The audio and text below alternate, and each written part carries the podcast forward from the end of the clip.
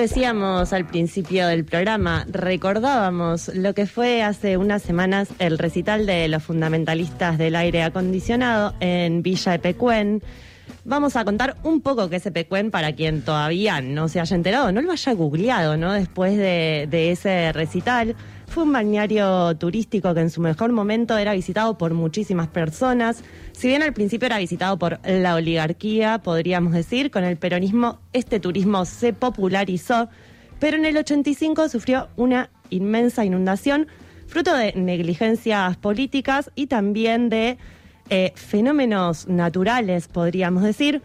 Pero bueno, ya estamos en comunicación con Josefina Licitra. Ella es escritora, cronista, editora y docente. En 2014 publicó El agua mala, crónica de Pecuén y las casas hundidas, un libro que muchos volvimos a visitar, ¿no? Después del recital del Indio y que va directo a Epecuén, con entrevistas a sus habitantes, historias de lo que fue y también de lo que es. Y está plagado de detalles, curiosidades que no nos daría el tiempo para contar.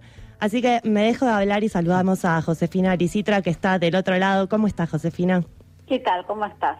Bueno, esperamos no haberte aburrido. Supongo que en estas semanas muchos te habrán preguntado por el agua mala y nos llamaba la atención que hay algo como redundante, ¿no? En realizar esa tremenda puesta en escena en un pueblo en ruinas, con un paisaje que ya de por sí es apocalíptico, pero en el medio de una pandemia. ¿A vos esto te suscitó alguna lectura, reflexiones? ¿Qué te pareció que se haga este recital en ese lugar? Mira, las, razones por las que se hizo el recital, ahí las desconozco, creo que como espacio escenográfico ya eh, es interesante.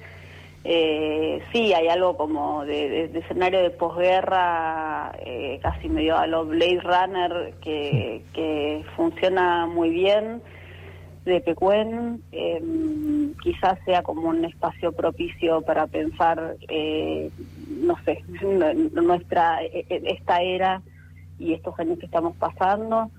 Em, el caso de Pecuen además es particular, ni siquiera sé si es un mensaje muy esperanzador porque no es un lugar que se reconstruyó después y resurgió de las cenizas, sino que es el final del final, son los, los restos de algo que quedó y que en todo caso construye su valor como, como espacio histórico y casi como un espacio de, hablando como de, otro desastre, pero un espacio de memoria también. Hoy Pecuén es eso, eh, eh, es como un patrimonio cuidado por el Estado, eh, a, que te puedes acercar, bueno, pagando una entrada que entiendo que es como muy, muy barata, es casi simbólica.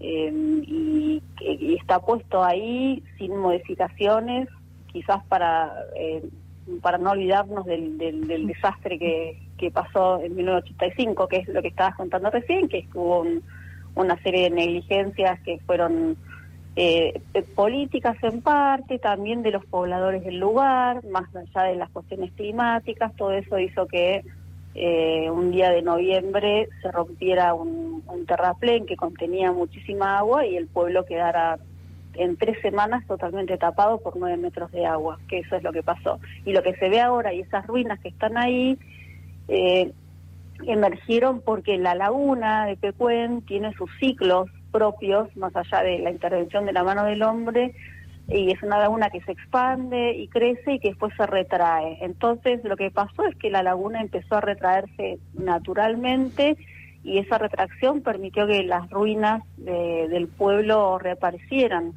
carcomidas por la sal, ya que el agua del de, lago de Pecuén es extra, extremadamente salada, es como el agua del mar muerto que eh, te puedes quedar como dormido, dormida en, el agua y, el agua te sostiene, eh, tal es su salinidad. Así que esa sal quedó pegada a las cosas, a las casas, a los hoteles que había, eh, a las residencias y, y lo que se ve es eso, es una ruina blanquecina sin mayores posibilidades, eh, más allá de ser ruina. Eh, Josefina, ¿cómo estás? Te habla Blas. Eh, te quería preguntar por, por cómo llegaste a Epecuén desde, desde dos vías, digamos. Todos, todos quienes llegamos a Epecuén llegamos seguramente nos marcó de alguna manera esa, esa, esa forma de conectar con Epecuen, por, por lo que se descubre ahí. ¿Cómo llegaste a, conocer la historia de Epecuen y también cómo llegaste a comprometerte eh, de la manera que lo hiciste para escribir eh, eh, lo que escribiste, digamos? Llegué, em, no me acuerdo si fue 2011, pero más o menos ese año, yo estaba haciendo una crónica para Orsay, la revista que editamos y que dirige Hernán Casiari.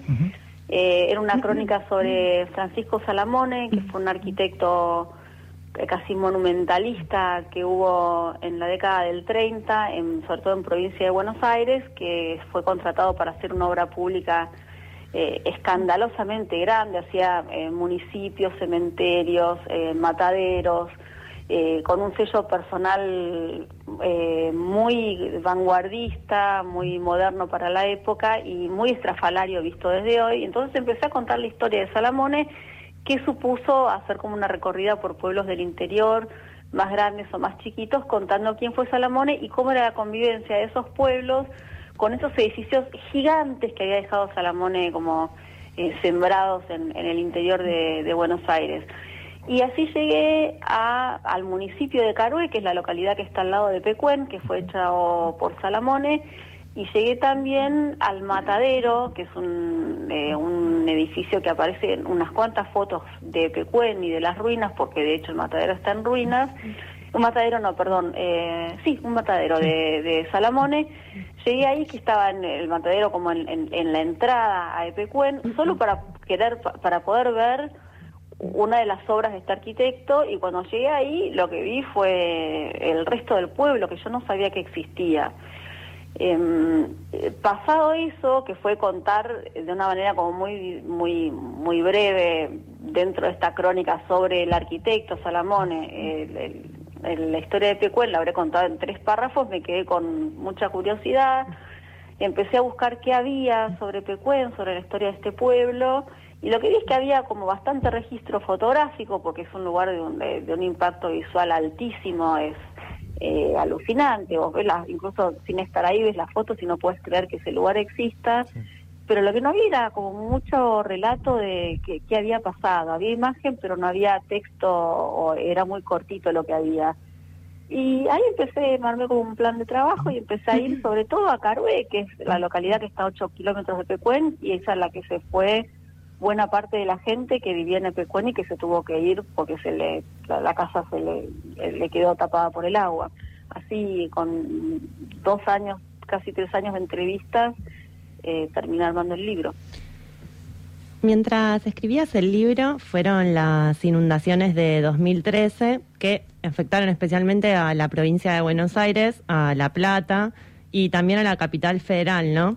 Hay un momento del libro donde vos contás tu propia experiencia con el agua, ¿no? Con esas inundaciones y de alguna manera como que brota, cuando estás leyendo brota el agua y aparece algo así como la posibilidad de perder todo, ¿no?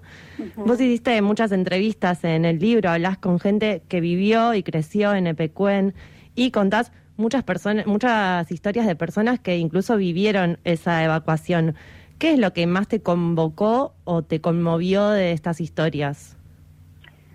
Quizás lo, lo que más me conmovió, me llamó la atención, es como esta idea de trauma, que es la sensación de que el tiempo no pasa y que te inundaste ayer, a pesar de que pasaron muchos años, y vos eh, ves a gente que al día de hoy o cuando yo estaba haciendo las entrevistas eh, recordaba esta historia, que era una historia que a su vez no había recordado públicamente demasiadas veces porque no, no la, los medios, más allá de cubrir la catástrofe en el momento, después no, no siguieron el tema. Entonces no es gente que tuviera como muy elaborado su discurso. Y, y la situación de volver a recordar y, y contar cómo era la casa que tenían y, y revisar qué es lo que perdieron eh, a medida que lo iban contando.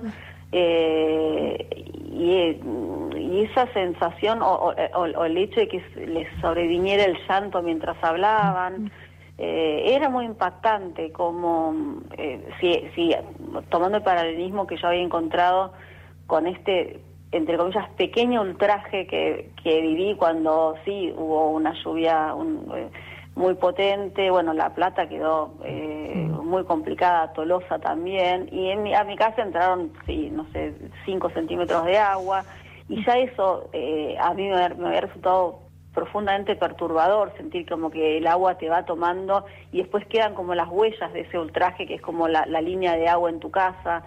Si a mí me había eh, angustiado esa pelea como tan desigual contra la, naturaleza, eh, no me puedo imaginar lo que debe haber sido para esa gente eh, dejar en, cuestión de días la casa y, y me parece que lo, lo más conmovedor es como el tiempo no les eh, no les suturó ninguna herida eh, están todavía afectados como si les hubiera pasado hace algunas semanas eso me parece bastante llamativo como que en el libro todo el tiempo hay un ejercicio de reconstrucción, ¿no? De, esa memoria que me parece que se ve muy acompañado por tu escritura también.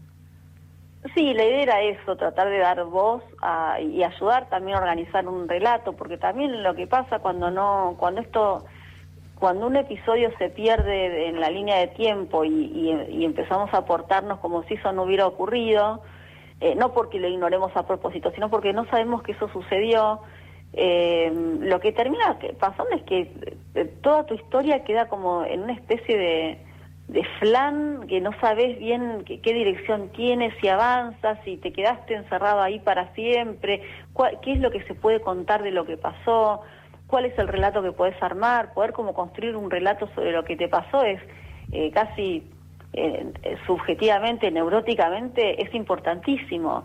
Y la posibilidad de ayudar a, como un colectivo a construir el relato, la historia eh, de su de su pueblo y de su pérdida, me parece que em, ni siquiera digo que yo lo hice por eso, porque no es que soy, no, no, es que lo hice por altruismo, me interesaba la historia, pero creo que un efecto colateral interesante de ese interés tuvo, para la redundancia, tuvo que ver con, con que me da la sensación de que hay gente que por primera vez organizó un discurso en torno a su pasado y eso es bastante tranquilizador para todos.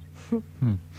Estamos hablando con Josefina Licitra, ella es editora de la revista Orsay, es cronista, periodista. Escribió además eh, Los Otros, una historia del conurbano bonaerense, sobre el que morimos de ganas de preguntarte, pero bueno, el tiempo apremia eh, escribió también Los Imprudentes sobre la adolescencia gay lésbica en Argentina y el último libro es 38 estrellas sobre la fuga de 38 presas políticas uruguayas, la mayoría tupamaras, del penal de Cabildo el 30 de julio de 1971. Sobre esta última historia te queríamos preguntar cómo llegaste eh, eh, a conocer esta historia. Llegué de la misma manera que llegué a, a Estaba haciendo un perfil para Orsay sobre, sobre Pepe Mujica y mm, eh, como parte del proceso de construcción del perfil entrevisté a Lucía Topolansky, que es su compañera, eh, funcionaria en ese momento en Uruguay, era eh, legisladora, este, y además de como primera dama o una figura similar a eso.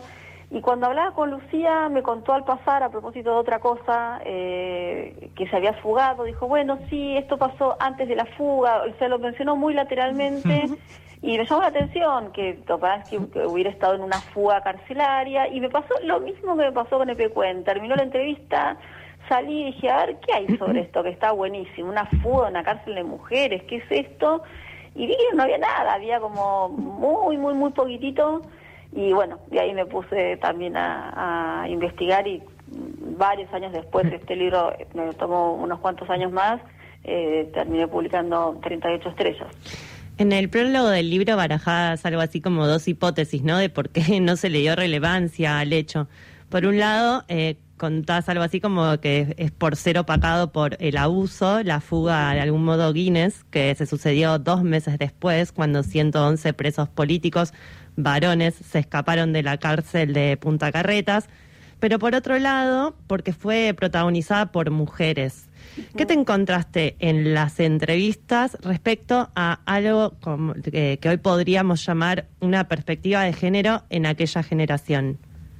Y es interesante porque no todas tenían ese registro de, haber sido acalladas eh, simplemente porque eh, de protagonizaron un episodio eh, épico, político interesantísimo pero eran un colectivo femenino y por lo tanto estaban relegadas a un lugar secundario. Esa lectura, que es tal cual, es una lectura eh, con perspectiva de género absolutamente contemporánea, al día de hoy a algunas les cuesta hacerla, eh, otras no. Eh, ni siquiera sé si depende de un tema de edades, a veces quizás sí, las más jóvenes de las fugadas, que hoy podrían llegar a tener no sé, 50 y largos, eh, tienen a veces una, una lectura más de género que las que hoy podrán acercarse a los 80 años.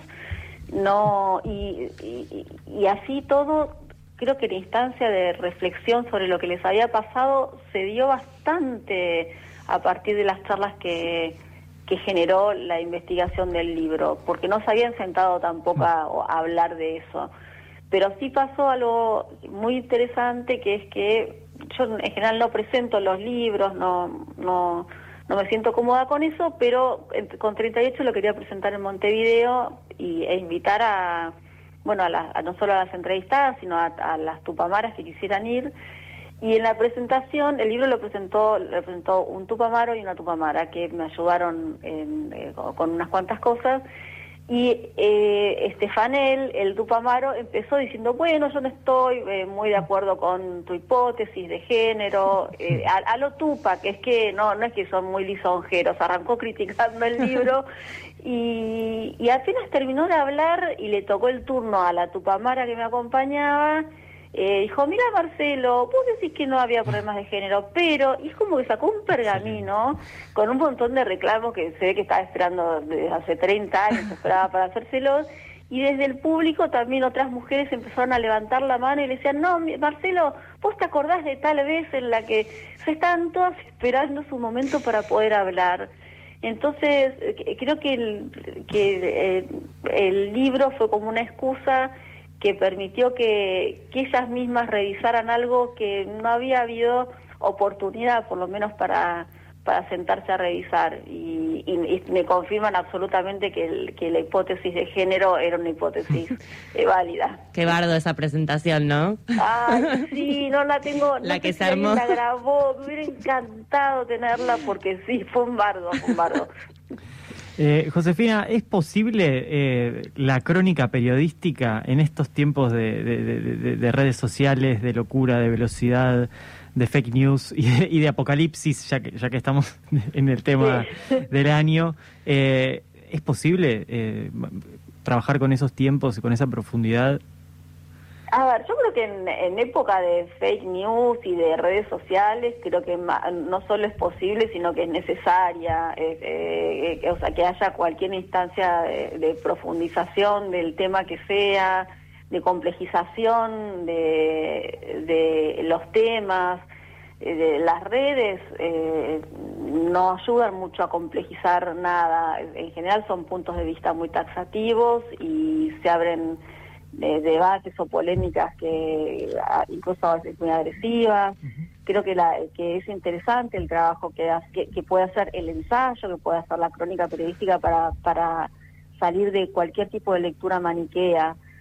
Eh, otro tema es la pandemia y las limitaciones que, que, imponen las cuarentenas, creo que ahora igual es una situación bastante más laxa. Sí, el, el año pasado, el primer día semestre, justo a mí me agarró dando un taller y, fue muy difícil porque no se podía salir. en, la crónica, si hay algo que no hace es eh, construirse a partir de un, de un periodismo de escritorio, de mm. salir, estar con, eh, con la gente, ver a ciertas personas barra personajes en sus, en sus entornos, en sus dinámicas vitales y todo eso se complica más. Creo que mm, ahora igual está todo como bastante más, eh, se volvió como más posible otra vez con protocolos, lo que sea, pero se puede volver a salir a la calle.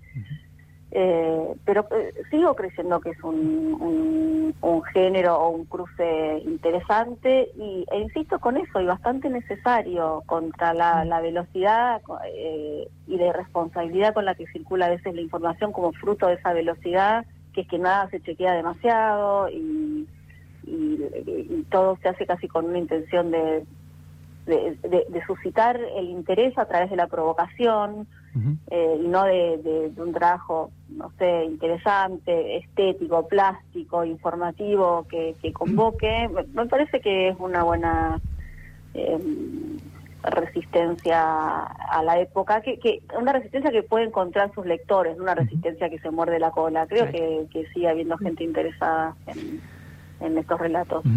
Es un cálido estar a donde ir cuando no hay dónde ir, diría Flo Palestani, y nos vamos a quedar con eso. Josefina, te agradecemos esta charla, la verdad que nos quedaríamos hablando hasta las 10, eh, pero tal cosa no es posible, así que te saludamos. Muchas gracias por haber charlado con nosotros acá en la revancha random. Les mando besos y que les vaya bien. Muchas gracias. Era Josefina Licitra, eh, van a poder volver a escuchar esta entrevista en nuestras redes en muy poco tiempo.